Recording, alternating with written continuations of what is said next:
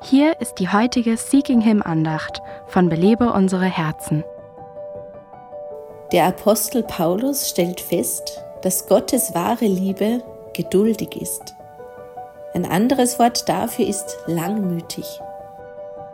Manchmal braucht ein Ehepartner in seiner Ehe lange Mut oder einen langen Atem, wie meine Freundin Dorothy. Nach etwa 20 Jahren Ehe rieten mir viele Menschen, mich scheiden zu lassen. Ich entgegnete, das ist nicht das, was Gott möchte. Ich ging nach Hause und betete jeden Tag. Jeden Morgen sagte ich, Herr, liebe du meinen Mann durch mich. Die Merkmale der Liebe, die Paulus in 1. Korinther 13 aufzählt, sind keine Gefühle. Er verlangt nicht von uns, dass wir Geduld empfinden. Er fordert uns auf, geduldig zu sein.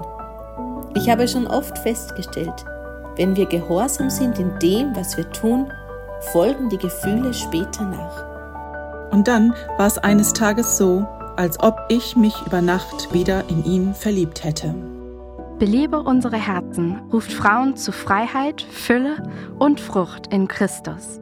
Weitere Informationen auf belebeunsereherzen.com.